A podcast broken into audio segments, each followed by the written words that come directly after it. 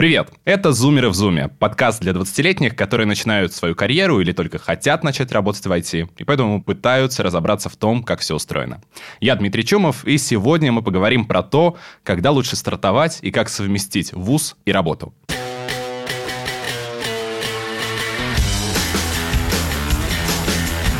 Один из трендов на рынке труда – снижение возраста вхождения в профессию. Звучит сложно, но на практике все просто.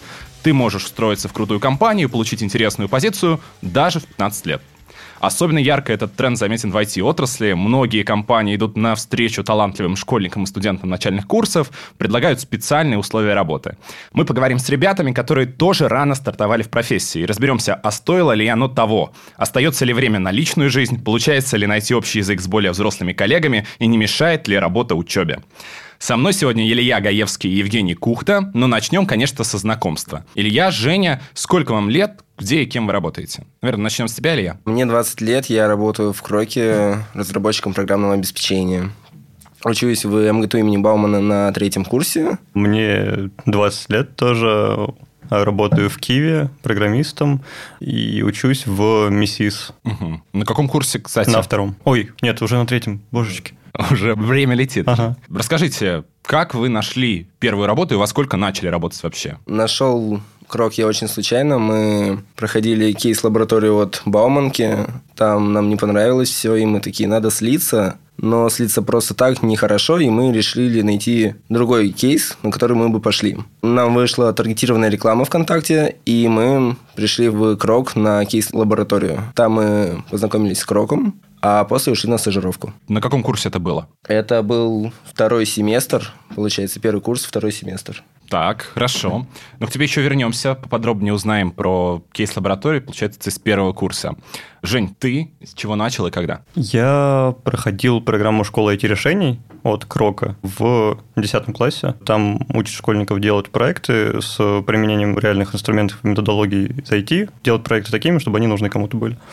И после этого, ну, когда мы ее проходили, там ушла речь о том, что некоторые могут после нее пойти на стажировку в компании Киви, даже, ну, летом после 10 класса, вот. И, собственно, в чатик, потом ближе к лету скинули заявку. Я ее заполнил, постажировался в Киеве месяц и затянуло. Мы друг другу понравились, скажем так, и после 11 класса вышел туда на работу. Угу, то есть ты, получается, получил аттестат и одновременно получил офер? Да, мне 18 исполнилось 22 июня, 24 у меня был первый рабочий день. Ну, или какой там был понедельник, да. Здорово. Расскажи, вообще, были ли сомнения, да, сразу просто интересно узнать, были ли сомнения, вот закончил школу, вроде бы как надо учиться идти, да, вроде как вот ВУЗ, еще не поступил даже, да, получается, даже угу. в ВУЗ. Раньше нашел работу, чем поступил в ВУЗ. Или прям сразу решил, что точно идешь, точно работать? Ну, вообще решил точно, да, потому что у меня были большие сомнения по поводу вузовского образования, качества, и мне хотелось гораздо больше работать. Я считал, что я там научусь гораздо большему, чем в ВУЗе. Угу. Интересно, ну потом еще узнаем, да, получилось это или нет.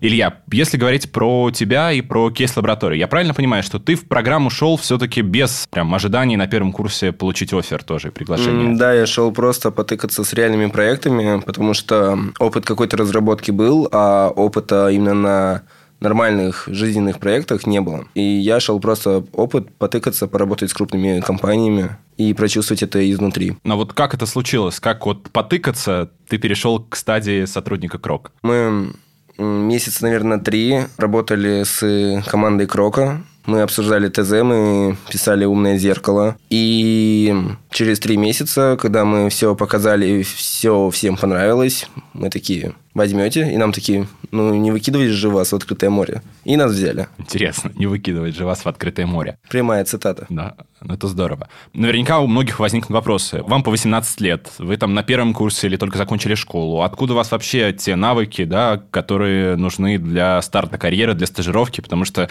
многих там третьих курсников, четверокурсников даже не берут на такие позиции, они не могут попасть, потому что не хватает компетенций. Как это удалось вам? И вы где-то до этого учились чему-то, в тайне смотрели видосы на YouTube про разработку, или как это случилось? Да, мы и видосы на YouTube смотрели, и читали что-то, мы тыкались с школьных парт, потому что нам была интересна IT-сфера, и мы решили в нее пойти. А так как эта компетенция можно выучить самому, то мы начинали с самого начала, выбирали, что мы хотим. Мы это Илья Гаевский. Как вот у тебя конкретно а, было? Что, ну, что ты делал? Просто мы тут заговорили про кейс-лабораторию, а там я был ага. не один, у нас была команда. И вот этой вот командой у нас примерно у всех был одинаковый ну, путь. Мы в школе это захотели, в школе начали чему-то учиться, что-то делать. И по итогу, когда мы пришли на первый курс, у нас у всех был какой-то бэкграунд знаний. Небольших, поверхностных, но мы все равно понимали, что мы делаем. И после этого мы пришли, начали делать, начали гуглить, начали смотреть видосики на ютубе, и у нас что-то получалось. Угу. Ну, ты, то есть, получается, полностью самоучка, все с э, каких-то туториалов? Ну вот, к моменту первого курса по большей части самоучка. Я проходил курс от Samsung, но там я играл в Героя Меча и Магии, поэтому по итогу я, когда мне надо было защищать проект, я сидел на Ютубе и гуглил, как это делать. Навыки гугления зато развились. Самые полезные. Хорошо. Жень, как у тебя было? Про школу эти решений мы поняли, а как туда попал и что нужно было для того, чтобы вот оказаться в Киеве все-таки даже после стажировки, да, уже школьной получить офер. До школы IT-решений я тоже проходил курс Samsung. Ну, мне там, правда, с преподавателем повезло. То есть там как попадешь. У меня тоже проходил друг, которому мне повезло, он после полтора, полтора месяцев ушел. Мне было кайфово, вот хорошее вводное получилось в реально какие-то язык программирования Java, потому что до этого я вообще ну, никакого реального программирования не трогал, типа Pascal что-нибудь подобное. Ну, соответственно, там, я думаю, основная база такая программирование, плюс еще какие-то самостоятельные попытки что-то изучать, что-то делать. Ну, вот вы пришли когда на работу, да, когда уже получили оферы. Насколько вот тот уровень компетенции, который был у вас на тот момент, он соответствовал тому, что ожидали от вас окружающие, или особо многого не ждали? Первокурсник, еще почти школьник, чего с них взять, пускай таскает бумажки. Как вообще вот на старте было? Когда я перешел уже в ДРПО, и когда попал в общество сильных программистов, то посмотрели мой код, сказали, ну, это говно. Я такой, ну, я с вами согласен, научите лучше. И вот они меня начали учить, они начали додосить меня ссылками на статьи Хабр, андроида и вообще как правильно писать. И на основе того, что у меня было, вот какой-то хаос, бардак в голове, они все как-то поструктурировали качественно, правильно. И после этого как-то, ну, знания пошли лучше. И сказать, что у меня были большие знания в начале, их не было. Они были такие основные, и понимание то, что вот есть таск, его надо выполнить. Я знаю, как сделать так, чтобы его выполнить. Ну, то есть тебе повезло с наставником? Да. Здорово. Жень, как у тебя было? Роль наставника тоже очень-очень большая. Ну, во-первых, да, я выходил после окончания школы. До этого в Киеве были несколько лет уже стажировки для школьников, и я их не один проходил. Поэтому была немножко привычная история для людей там, то, что, в принципе, школьники есть, и, о, прикольно, они что-то делают. Но ты говорил про ожидания, насколько соответствовали навыки с ожиданиями окружающих. У, я думаю, большинства таких взрослых людей еще представление о школьниках в IT сейчас, это типа, боже, ну что, они правда будут делать реальные проекты? Поэтому здесь, наверное, было чуть более легко удивляется, что, в принципе, что-то делаешь, что-то получается, такой, о, о, он что-то делает. Но, конечно, кроме этого, было еще два человека, собственно, один был э, менеджер Гош Конов, который согласился брать школьников в качестве разработчиков к себе. То есть у него, конечно, вера в школьников была, то, что они могут и прочее. И, соответственно, мой наставник Никита Хромушкин, который вообще очень подробно все объяснял, ревьювил, и у него это до сих пор отлично получается. Все здорово. Ну, а вот, кстати, вот это вот ожидание, да, они потом не мешали, когда уже вроде бы что-то умеешь, хочешь что-то сказать, а тебе не говорили такое, что, условно, тебе сколько лет? 18? Иди и учись, а потом будешь вставлять какие-то слова, что-то предлагать. Или не было такого? Ну, этого и вначале не было mm-hmm. никогда. Может, конечно, я не замечал, но мне точно никогда не говорили, типа, что-то не предлагать или... Ну, в общем, нормально все с этим было, с принятием идей. В этом плане, наверное, повезло со средой и ценностями. По возрасту не дискриминировали вообще? Нет. В плане, конечно, прикольно, там подкалывали, что типа школьник, первый курс, проще. Ну, так, по-доброму, конечно, но никакого обесценивания точно нет. Илья, как ну, тебе? полностью согласен. Мне кажется, в IT в последнее время нету какой-то дискриминации по возрасту. На это я сильно не обращать внимания. Максимум, что могут сделать, это да, как-то там, ого, тебе 19, ого, ты первый курс, Ну, что-то такое. Здорово. Ну, кстати, начали уже про ВУЗ немножко говорить. Тоже хочу эту тему с вами обсудить. Отбирали участников на одну из программ «Всероссийская золотая стажировка», и у одного из участников они прислали резюме, и причина отсутствия опыта стояла следующая, я прям хочу зачитать вам. Приоритетной задачей для меня сегодня является накопление базы знаний для успешного осуществления профессиональной деятельности. Непродолжительная работа не по специальности может пагубно повлиять на учебную деятельность, что вследствие вызовет затруднения во время выполнения профессиональных обязанностей. Это там участник, собственно, написал, почему нет никакого опыта, нигде не работал, не стажировался, ничего не делал. Что думаете про это? И вот не помешала ли вам ваша работа? Не пагубно ли она повлияла на учебную деятельность? Она влияет на учебную деятельность, потому что достаточно сложно совмещать и работу, и учебу, и какую-то личную жизнь, все это успевать. Но если ты хотя бы смежно учишься с тем, как ты работаешь, а я учусь в какой-то степени на программиста, то это не так сложно, потому что есть много предметов, которые ты не учишь так, чтобы прям сидеть и зубрить, но у тебя есть понимание этого предмета, как оно должно работать. И прочитав пару лекций, ты входишь как бы в курс, понимаешь, что это так, это так, а тут вот так. Просто потому, что у тебя уже есть какие-то знания, бэкграунд, с работы, и поэтому это все вместе переплетается, и не так сложно успевать за одногруппниками, которые сидят, учат и не работают. Так, как у тебя, Жень? Касательно момента, то, что в этом объяснении была часть про работу не по специальности, вот здесь такой под вопросиком. То есть, конечно, два года работать full тайм в Макдональдсе вряд ли будет полезно. Ну, без какого-то там продвижения. То есть, конечно, я думаю, есть там вариант прийти менеджером, если ты учишься на менеджера, то какой-то реальный опыт там получить. Но все мы понимаем, что обычно подразумевается под работой в Макдональдсе. Накопление навыков до работы по специальности – это бесконечно делать можно. И это менее эффективно, как мне кажется, чем их накопление, когда ты уже работаешь, потому что тебе, ну, надо. Тебе уже надо это сделать, как бы у тебя гораздо больше мотивации и ответов на вопрос, зачем мне это делать, и вообще все. Вот. По поводу того, что влияет ли э, работа на учебу, конечно, влияет, да. Я вот плохо учусь, тройки, четверки, иногда пересдачи но не сказал бы, что не работая я учился бы лучше, просто у меня не было бы оправдания этому. Потому что, ну, интереснее бы вряд ли стало. Угу. Полностью согласен. Ну, вообще, вот, кстати, интересно, а как это можно уместить в один день, да? То есть я правильно понимаю, что вы оба на очном, оба учитесь, по идее, да, вы должны учиться с 9 до, наверное, до 3, до 4, может быть. И многие ребят вашего возраста, с которыми я общаюсь, говорят, что, ну, сейчас я вот вообще никак не могу выйти на стажировку, у меня там пары вот с 9 до 6, с 9 до 3, и вот, ну, никак. Как ваш день выглядит, как вот вам удается здесь ловить этот баланс между тем, чтобы каким-то образом посещать пары, чтобы вас не отчислили, хотя бы, да, такое минимальное требование соблюдать. И между тем, чтобы работать и выполнять задачи, чтобы вас не уволили. Первые три семестра я постоянно улетал в котлы и закрывался потом потому что все вовремя не успевал делать. А буквально недавно у меня был классный момент, что я сидел на паре, у нас шла лекция, и я сидел со своим тим лидом в Zoom, и мы обсуждали проект. И в какой-то момент он говорит, блин, выключи микрофон, мне твоя лекция достала. Ну, вот как-то вот так вот и совмещаем. Угу. То есть параллельно. Тут дистанционка помогает сильно, да? Дистанционка, да. За счет того, что ты как программист можешь не находиться в офисе постоянно, а тебя главное решение задач то ты можешь совмещать все вместе. Жень, как у тебя получается? Примерно так же. В первом семестре первого курса, когда ты еще приходишь в ВУЗ и думаешь, что, что там все обязательно, было гораздо тяжелее, я думаю. Ну, может, на втором тоже. Ну, в смысле, первый, второй семестр первого курса.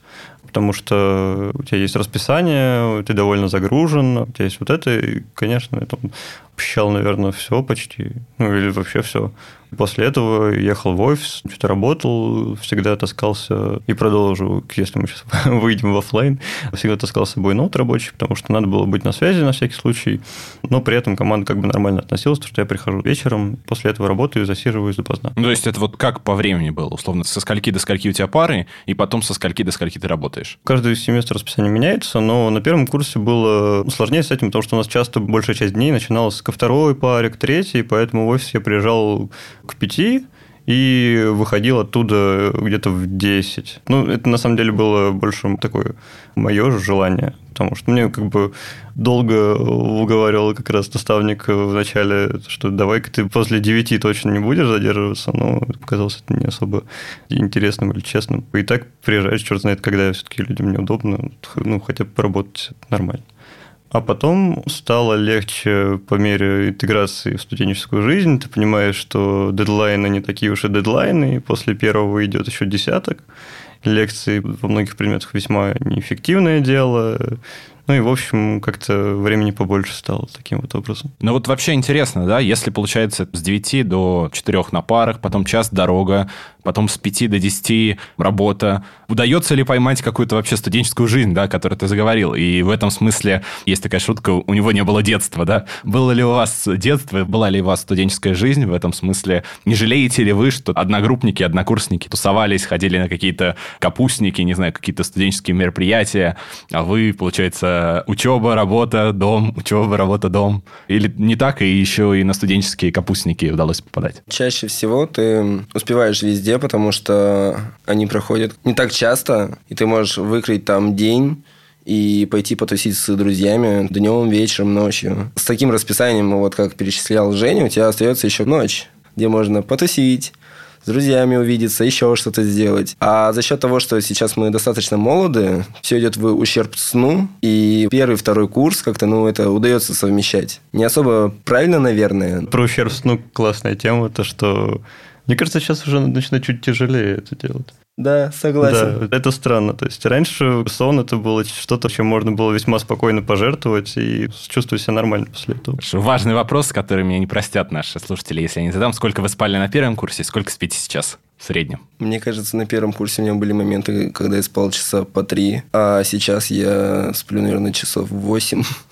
Ну, это уже прям нормально как у тебя? На первом курсе, опять, у меня было расписание, которое часто мне было к второй, третьей паре, и поэтому мне было нормально спать часов по 7, по 6, по 8, по 7, по 6. Не было какого-то постоянного такого загруза, но при этом зачетные недели, это у меня до сих пор всегда, я, если я сплю, то часа по 3.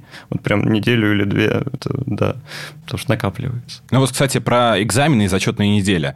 Вы как, вкраиваете это в рабочее расписание или прям берете отпуск, потому что я знаю, что такая практика тоже есть, когда берут отпуск для того, чтобы сдать экзамены или написать какую-то работу. Как у вас, как вы с этим справляетесь? Я еще ни разу не брал отпуск ради того, чтобы закрыться. Я староста, и мне это дает какие-то небольшие плюшки, то, что я знаком со всеми преподавателями хорошо, я с ними общаюсь, переписываюсь на почте, еще где-то. И поэтому в основном я прихожу, улыбаюсь, что-то рассказываю, они мне что-то еще дают, я иду еще да, закрываю какие-то долги, и вот так вот на протяжении месяца я закрываю все и вся.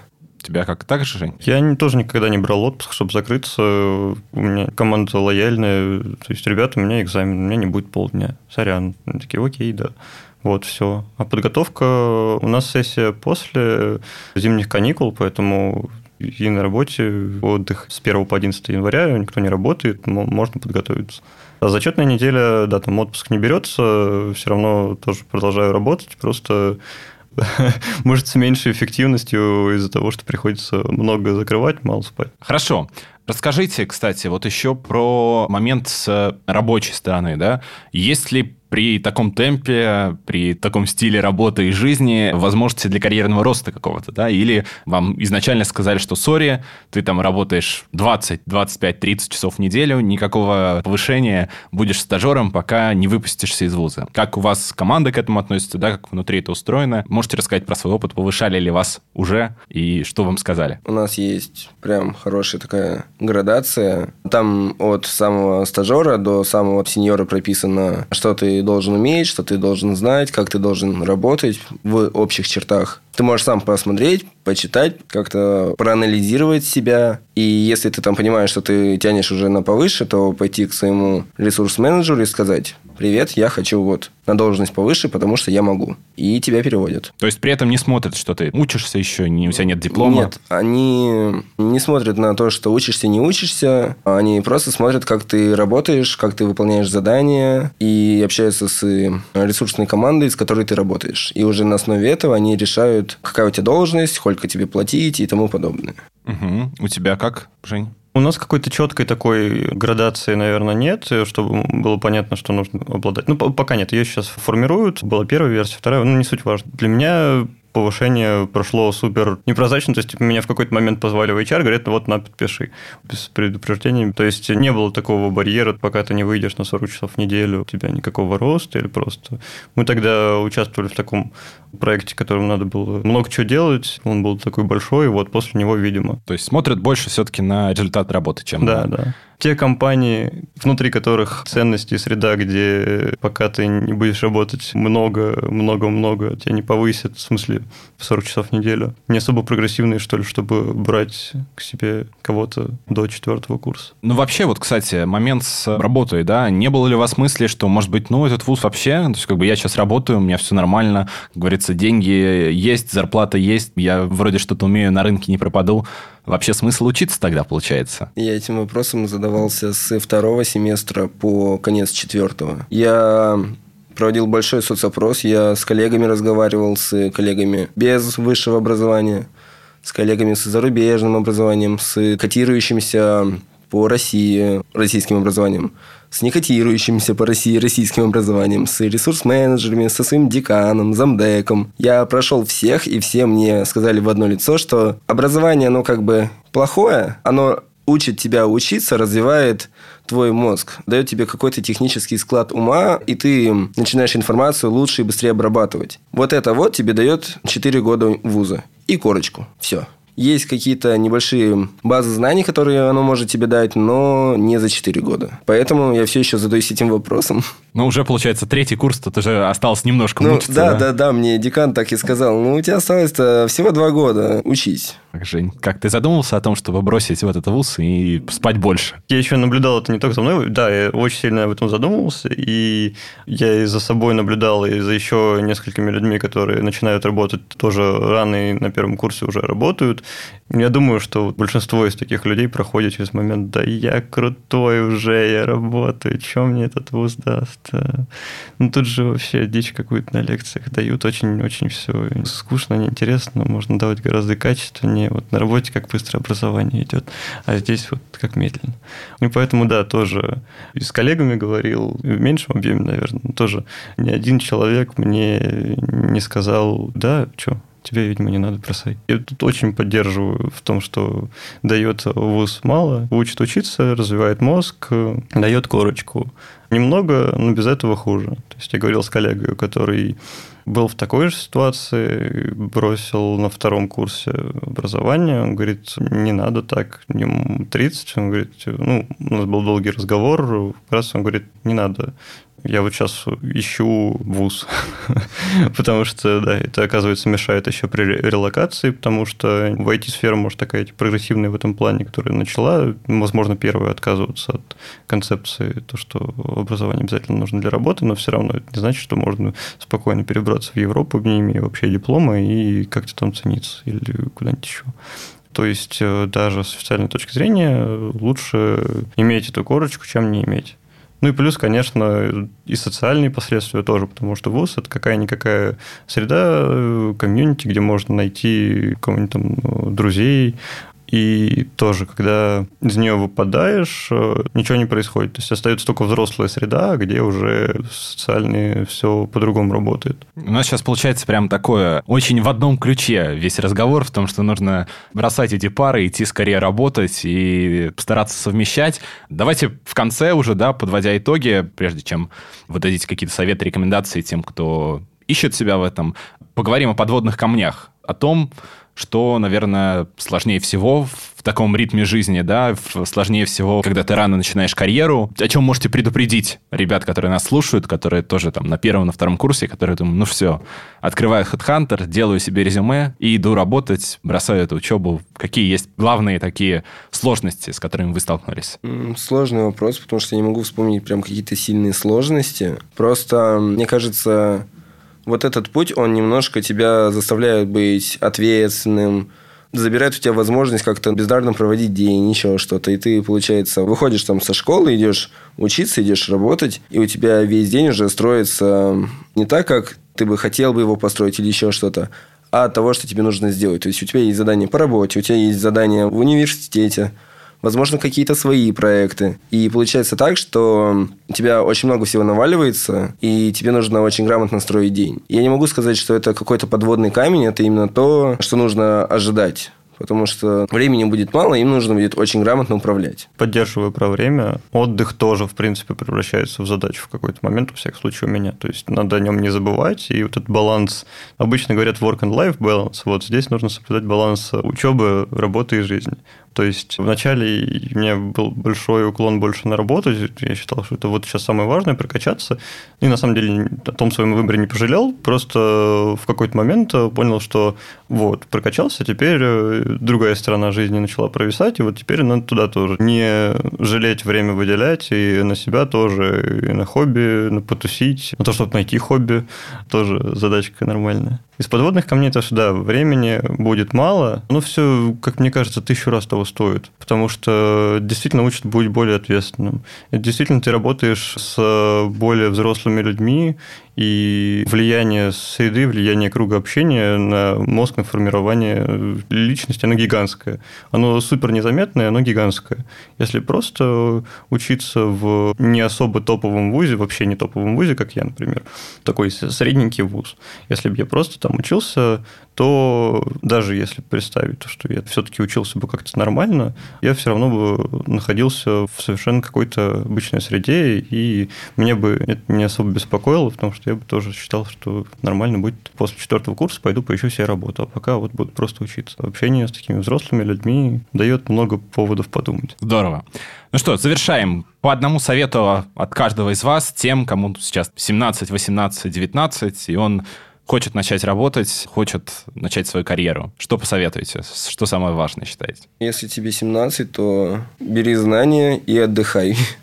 А с 18 ищи какую-нибудь крупную IT-компанию, именно крупную, потому что если ты идешь в какие-то небольшие компании, то у них другое мировоззрение. И по большей части они работают на проекты, а у крупных IT-компаний уже другое мировоззрение, и они работают на своих сотрудников. И поэтому в чем как раз плюс студентов, что они могут уйти легко в крупную IT-компанию и начать там учиться, входить в IT-отрасль уже правильно с каким-то корректным мировоззрением, которое используется как в России, так и за рубежом. Google, Microsoft. Надо искать такую IT-компанию, у которой такая же политика. Спасибо. Женя? Это тысячу раз поддерживаю. Большие компании – это очень важно. Они уже готовы тратить много ресурсов на обучение сотрудников. Они достаточно специфичные, чтобы принять эту мысль, то, что им надо учить сотрудников под себя, они достаточно большие, чтобы задуматься о корпоративной культуре, о ценностях и идти к чему-то такому. Они, не знаю, может, уже достаточно долго существуют, чтобы, опять же, задумываться о практиках, которые применяются на Западе, и, соответственно, ценности тоже. И оказаться в такой среде, мне кажется, очень полезно и самому этому пропитываться. Что касается одного какого-то совета, ну, это все про IT-отрасль, на самом деле. С не IT-отраслью сложнее, возможно. Я ничего про это не знаю. Единственное, кто, наверное, совсем именно выбирает, чем хочет заняться, и пока еще ну, не до выбора компании, хотя бы с направлением определиться. Я, честно говоря, вот еще позавчера думал, что на этот вопрос отвечу, типа, ребята, пробуйте, конечно, пробуйте. Это круто, но это на самом деле очень нечестный ответ потому что само даже отношение к поиску чего-то, как надо попробовать, надо много раз попробовать и найти, это отношение очень долго вырабатывается, это очень такая мировоззренческая долгая задача, и даже если это сказать, и даже если это услышать, то ничего не изменится по факту, потому что шаблоны действий уже давно-давно сформированы, и пробовать это очень не традиционный путь, наверное, у нас. Ну, что мне кажется классным, это хотя бы поискать классных маленьких блогеров каких-нибудь, чуваков из разных сред, которые ведут свои каналчики в Телеграме на 10 тысяч подписчиков. Совершенно из разных, чтобы хотя бы просто потребляя контент, потреблять его из разных сфер. Вот подписываться просто на что-то рандомное, условно нейробиология, менеджмент, вот, ну, вообще, в общем, рандомная штука, чтобы можно было, потребляя мемчики, еще параллельно смотреть и цепляться глазом за что-то интересное, и там уже понимать, о, слушайте, вообще-то вот вот эта штука кажется неинтересной. Уже сколько раз посты видел, что-то прикольное там происходит. Вот можно на какие-нибудь метапчики тоже локальные походить, на мероприятия, познакомиться с кем-нибудь, поговорить. Но это, конечно, уже это тоже сложная задача. То есть можно, ну, легко сказать, типа, поговори с человеком. Это, это вообще нелегкая задача, особенно нелегкая задача, когда тебе 17 поиск работы это тоже работа вообще. Да. И тут ребята еще ответили параллельно на вопрос стартап или корпорация. По крайней мере, от них ответ мы услышали. Я думаю, что на этом можем завершать. А это были «Зумеры в Зуме». Я Дмитрий Чумов. Сегодня со мной в студии были Илья Гаевский и Евгений Кухта. Удачи вам в поиске первой работы. Подписывайтесь на нас, ставьте лайки, комментируйте и рассказывайте о том, как вы пришли в профессию. Услышимся.